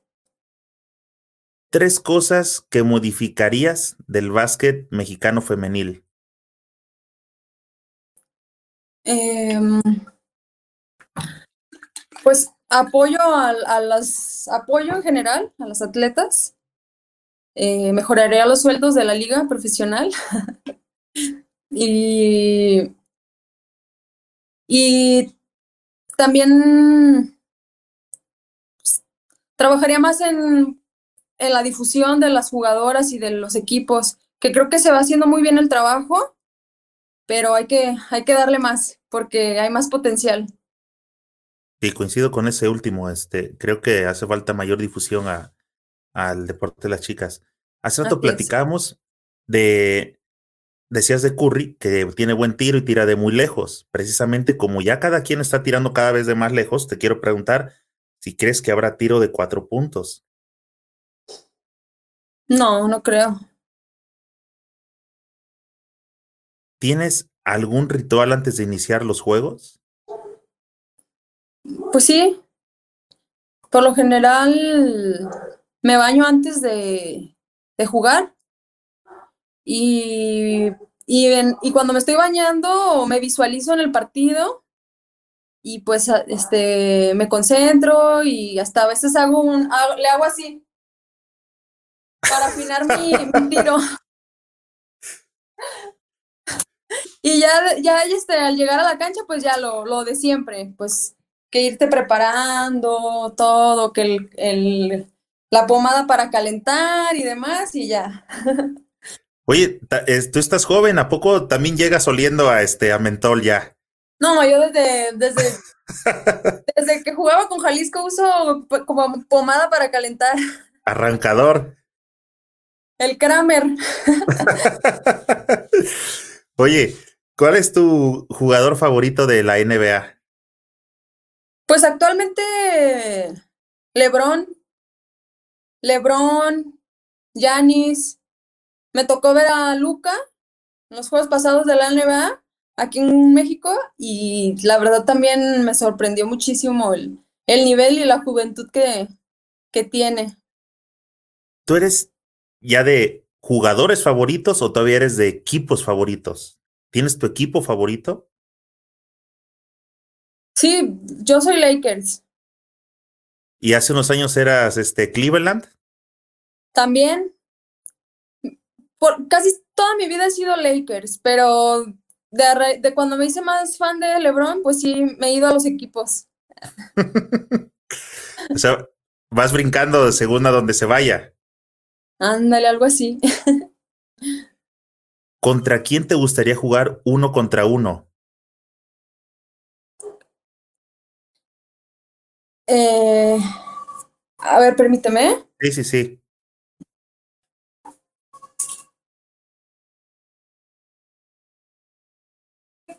Ahí escuchamos qué pasó. A ver, déjame silenciar por acá. Amigos, por aquí estoy, este, Permíteme. Ahí se vio por ahí está Natalie. Déjame saco la pantalla. Amigos, qué bueno que andan por acá. Este, a ver, voy a darle unos minutos. No sé si vaya a regresar. Déjenme por acá mientras paso sus, sus saludos, pero pues ya saben que estamos en, en vivo y suele pasar ese tipo de cosas. Dice por acá mi compa Sergio Cruz.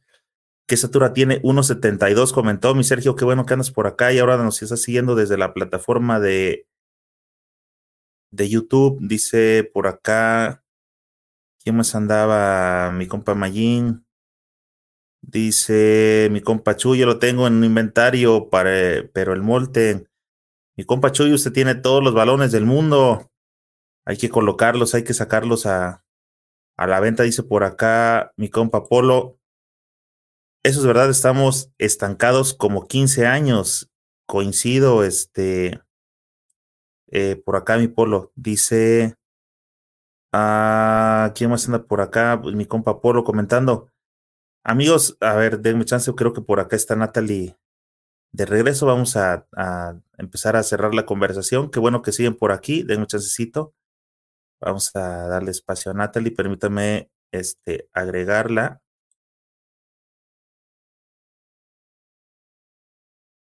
Ay, a ver qué está pasando. Aquí está. Hola, Natalie. ¿Todo bien? Hola. Todo bien, es que hubo ahí un detallito con, con la niña. Bueno, vamos a, a empezar a finalizar. Te preguntaba para ir cerrando esta charla que contra quién te gustaría jugar uno contra uno. Eh, no sé contra quién. Pues sí, con, yo creo que con algún jugador o jugadora de la WNBA, a lo mejor, pues, obviamente me van a poner un super baile, pero me gustaría, me gustaría como jugar ahí con, con alguien así. Oye, hablando de que te pongan un baile, este, ¿cuáles crees que son las fortalezas que tienen a Natalie jugando en el profesional mexicano? Yo creo que mi defensa es una característica pues muy, muy fuerte mía. Eh, la mayoría, muchas veces pues los, los jugadores se enfocan más en, en la ofensiva y así. Y, y, a mí me encanta defender, o sea, a mí me encanta presionar, estar defendiendo, ser aguerrida. Y creo que es una, una característica pues muy fuerte mía y también eh, los tiros de, de, larga distancia también son, son algo fuerte para mí. Amigos, yo he, he, visto jugar a Natalie y les voy a compartir lo que ella traduce como una jugadora aguerrida. ¿Han escuchado ese término que a alguien le gusta tirar lámina? Hagan de cuenta. Natalie es este, entrona, va por todas las, las, las bolas, tiene una super condición, va, pelea, choca. Este, la verdad que a mí me sorprende. Digo, necesitan entrar a sus, a sus redes, a su Insta, para que se den cuenta la clase de, de acondicionamiento que hace normalmente ella. ¿Cuántos, ¿Cuánto tiempo entrenas al, al día, este, Natalie? Ahorita que no, no estoy practicando mucho básquet, nada más dos horas, de hora y media a dos horas al día. Nada más. Sí. Normalmente, ¿cuánto haces? Pues por lo general una hora de, de gimnasio y dos de cancha. Así es un buen, es un buen rato. Oye, ¿quién ves que es el próximo campeón de la NBA? Eh, pues yo creo que pues está bueno, está bueno, eh. Pero pues obviamente como soy Lakers, pues Lakers. ¿Y, ¿Y quiénes crees que va a ser el próximo MVP? Ay, pues dependiendo, ¿va? Este, cómo sea la Ah, final. A cómo van las cosas hasta hoy de lo que ya se mostraron de que trae cada quien. pues, ¿quién será? Mm, pues si, si, si sí está Lakers en finales, eh, pues esperemos que LeBron, ¿verdad? Eh, pero también en, en Clippers, pues este, ¿cómo se llama? Ka- Kawhi Kawhi. anda con todo. ¿Y qué otros equipos están ahorita? Bueno, para empezar tienen que librar a, a Clippers en, en, en, Ah, este, en la ah, final de conferencia. por, por eso te digo que ahí esos dos están, están muy, muy, va a estar súper cerrada esa, esa final. Oye, siguiendo con, la, con las preguntas, me hubiera gustado jugar como Jordan, ah, si no fuera basquetbolero, ¿jugaría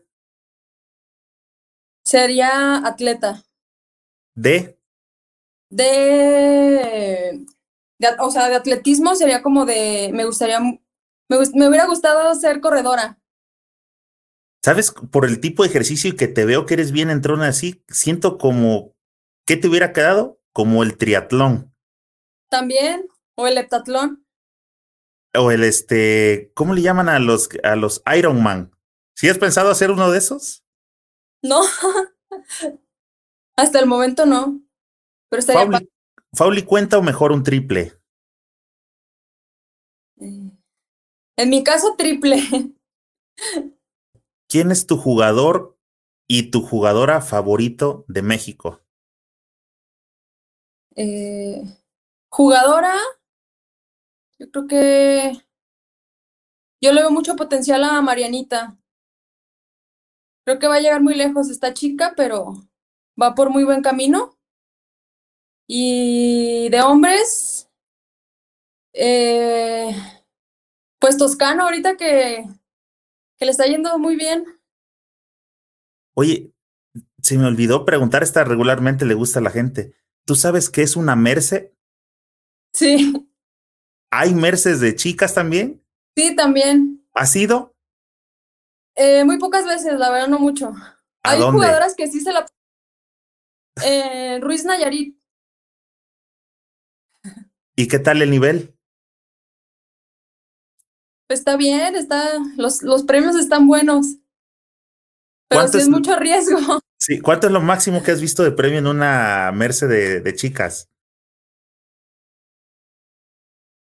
No, en, mujeres no, no, no, no, hay no, no están tan bien los, o sea, no son tan grandes los premios. Con, con hombres, pues sí, ahí sí se va más dinero.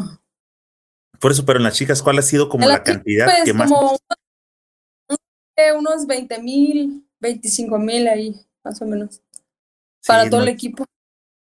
tenemos que empezar a cambiar ese, poco a poco ese discurso, ¿no? Este, ellos sí son más, este, nosotras somos menos, tenemos que empezar a hacer labor desde, desde nuestra trinchera. Así es. Natalie, estamos casi cerrando. ¿Cuál es la pregunta que nunca te han hecho y que te gustaría que te hicieran? No sé. Ahora dime, haces preguntas bien difíciles. Haces preguntas bien difíciles. No sé, no sé, la verdad. Bueno, otra, y, y con, e- con esta, este, cerramos. Fuiste, este, mi invitada, pero como aficionada, ¿a qué jugador te gustaría ver en este podcast? Que pueda platicar con él o con ella, ¿Qué jugador? o jugadora, o personalidad. se le- Estaría, me gustaría ver a Jacqueline Luna. Es una jugadora, este, es mexicana, se ha, eh, ha crecido en Estados Unidos, pero es, es este, muy buena, muy buena. Este, ha, ha estado en la selección nacional y ha jugado en, en Europa, entonces es una muy buena referente y no, no muy conocida aquí en México. Esas son las que me gustan. ¿Conversa igual de bien que tú? Sí, yo creo que sí. Muy bien. Natalie, este, pues espero que me eche la mano por ahí a contactarle. Voy a buscar la forma de contactarle. Seguramente también anda ahí en el Insta, que fue por eso que abrí casi la cuenta. Por ahí anda. Este, eh, Natalie, te quiero agradecer el tiempo que nos dedicaste por acá para que toda la banda pueda conocer un poquito más de, de ti. Este, estoy trayendo, eh, un tiempo me di por estar trayendo si- sin pensar, ¿no? Solamente jugador, jugador, jugador. Pero ahora que lo estoy viendo ya de otra manera, estoy trayendo como alguien de la vieja guardia, que así les decimos, eh, un chavo de los nuevos talentos y alguna chica que vengan a compartir como para que vengamos conociendo toda la baraja de lo que hay en este en México. Hoy te toco a ti, ya tengo por ahí algunas otras chicas, otros chavos y otros de la vieja guardia. Entonces, te quiero agradecer el tiempo que nos dedicaste. No nos podíamos poner de acuerdo, no coincidíamos en las agendas, pero bueno, al fin estamos aquí y te dejo el micro y la pantalla para que este, te dirijas aquí a todas las personas que amablemente eh, nos estuvieron escuchando. Pues muchísimas gracias por la invitación. Les mando un saludo a todos. eh, gracias por, por es- escucharnos. Eh, espero esté muy bien y pues sigan apoyando. los que ya me siguen en redes sociales, es- pues sigan apoyándome y los que no, pues los invito a, a que estén checando lo que, lo que voy a estar haciendo. vamos a estar pendientes de lo que vengas haciendo con el 3x3. Este, te reitero nuevamente, si lo que sea tu proyecto o cosas así, por ahí me lo haces saber y por acá vamos a tener un espacio para que vengas a, a comentarlo y que sea más gente la que, la que pueda este, unirse, ¿no? Para empezar, que se vayan aprendiendo las reglas, porque como bien dijiste, pues no tenemos la idea exactamente de, de cómo funciona. Así es. Muchas gracias y seguimos en contacto. Igual, gracias, seguimos en contacto, bonita noche. Amigos, pues muchas gracias. Llegamos a, al final de otro episodio del podcast basquetbolero Tiempo Fuera eh, en YouTube. No se les olvide suscribirse al canal y ahí les parece una campana, esa campana píquenle porque con esa les avisa cada vez que estamos iniciando el podcast para que alcancen a verlo desde el inicio. Si lo que te gustan son los audios, búscanos en iTunes, en Evox, en Spotify y en todas las plataformas de podcast, ahí en las mismas donde escuchas eh, tu música. No se te olvide aquí en Facebook darle me gusta y compártelo con tus amigos para que cada vez seamos más los que integramos esta comunidad basquetbolera. También te quiero recordar que este episodio del podcast basquetbolero fue patrocinado por el único suplemento creado especialmente para todos los amantes del básquetbol. Consíguelo a través de Amazon y en señorbasket.com. Nos vemos pronto en alguna cancha.